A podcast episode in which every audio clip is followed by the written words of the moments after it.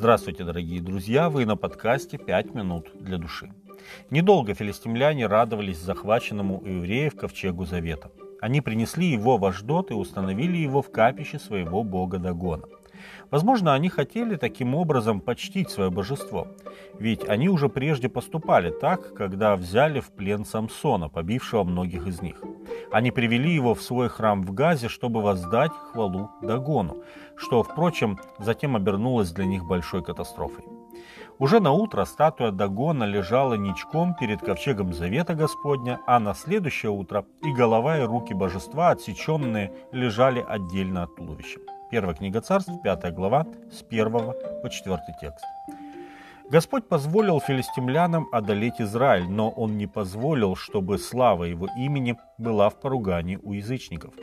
Дагон не мог противостоять Господу. Хотя, по словам Самуила, идолы ничтожны, первая книга царств 12.21, но стоящие за ними злые духи вполне реальны.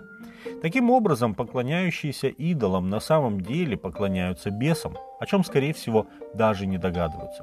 Откровение 9.20. Против этих нечистых духов и направлена борьба Господа.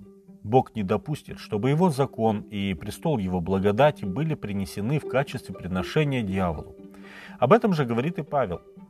Наша брань не против плоти и крови, то есть не против людей, а против духов злобы поднебесных. Послание Ефесянам 6.12. На этом злоключения филистимлян только начались. Бог поразил жителей Аждода и окрестностей суровой болезнью, сопровождавшейся мучительными опухолями. 1 Царств 5.6.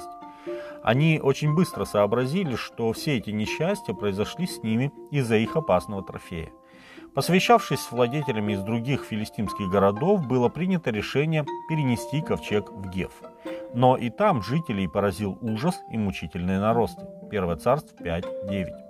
Когда же ковчег перенесли в Ашкелон, возобили жители города, говоря, «Принесли к нам ковчег Бога Израилева, чтобы умертвить нас и наш народ». 1 царств 5.10.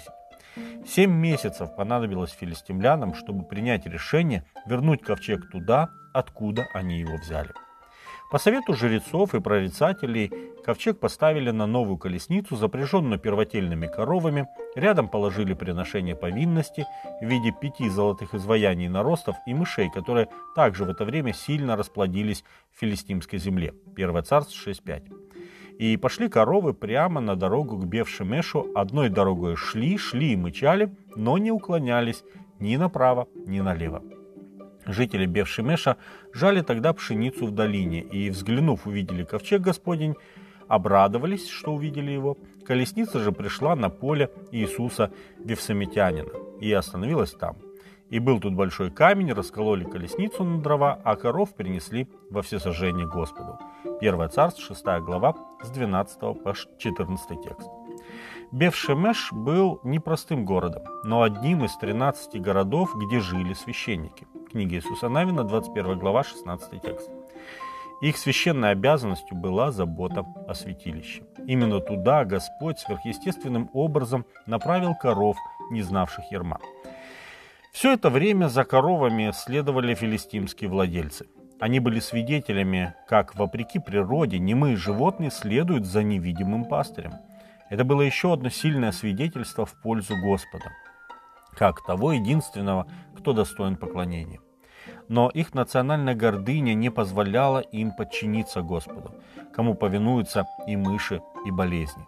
Подобным образом Валаам не увидел ангела Господня, стоящего на его пути, а ослица увидела и даже заговорила человеческим голосом. Числа 22 глава, 28 текст. Многие люди, как тогда, так и сегодня, находясь под гипнотическим влиянием лукавого, видят только то, что сатана желает им показать. Они, как бы находясь в постоянном тумане заблуждения, не видят и не понимают, что рядом стоит тот, кто хочет и может разрушить сатанинские узы, крепко сковывающие их. «Познайте истину», — сказал Иисус Христос, «и истина сделает вас свободными». С вами были «Пять минут для души» и пастор Александр Гломоздинов.